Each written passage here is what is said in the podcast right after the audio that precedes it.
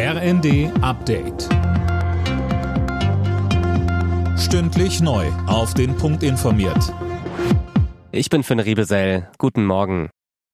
Die deutsche Politik trauert um Wolfgang Schäuble. Der frühere Bundestagspräsident ist im Alter von 81 Jahren gestorben. Kanzler Scholz bezeichnete den CDU-Politiker als scharfen Denker und streitbaren Demokraten. Auch CDU-Chef Merz zeigte sich bestürzt über Schäubles Tod. Unser Land verliert mit Wolfgang Schäuble einen Ausnahmepolitiker, der über fünf Jahrzehnte Deutschland und Europa tief geprägt hat. Die deutsche Einheit, die Freundschaft mit Frankreich, die europäische Politik insgesamt tragen seine Handschrift. Zum Gedenken an Schäuble hat Bundespräsident Steinmeier einen Staatsakt angekündigt.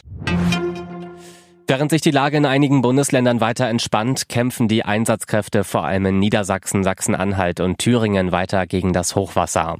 Wegen randvoller Talsperren im Harz bereitet sich etwa Braunschweig auf Überschwemmungen vor. Immerhin ist erstmal kein Regen mehr angesagt.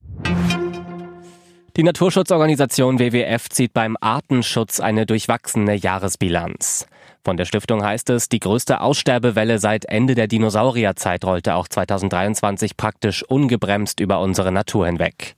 Als Gründe nennt WWF die Zerstörung von Lebensräumen, Wilderei, invasive Arten, Umweltverschmutzung und die Klimakrise. Allerdings gäbe es auch Lichtblicke.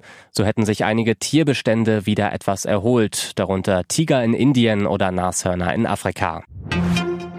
Jetzt zum Jahresende ziehen die Spritpreise nochmal an. Der Liter E10 ist im Vergleich zur Vorwoche laut ADAC im Schnitt einen halben Cent teurer geworden.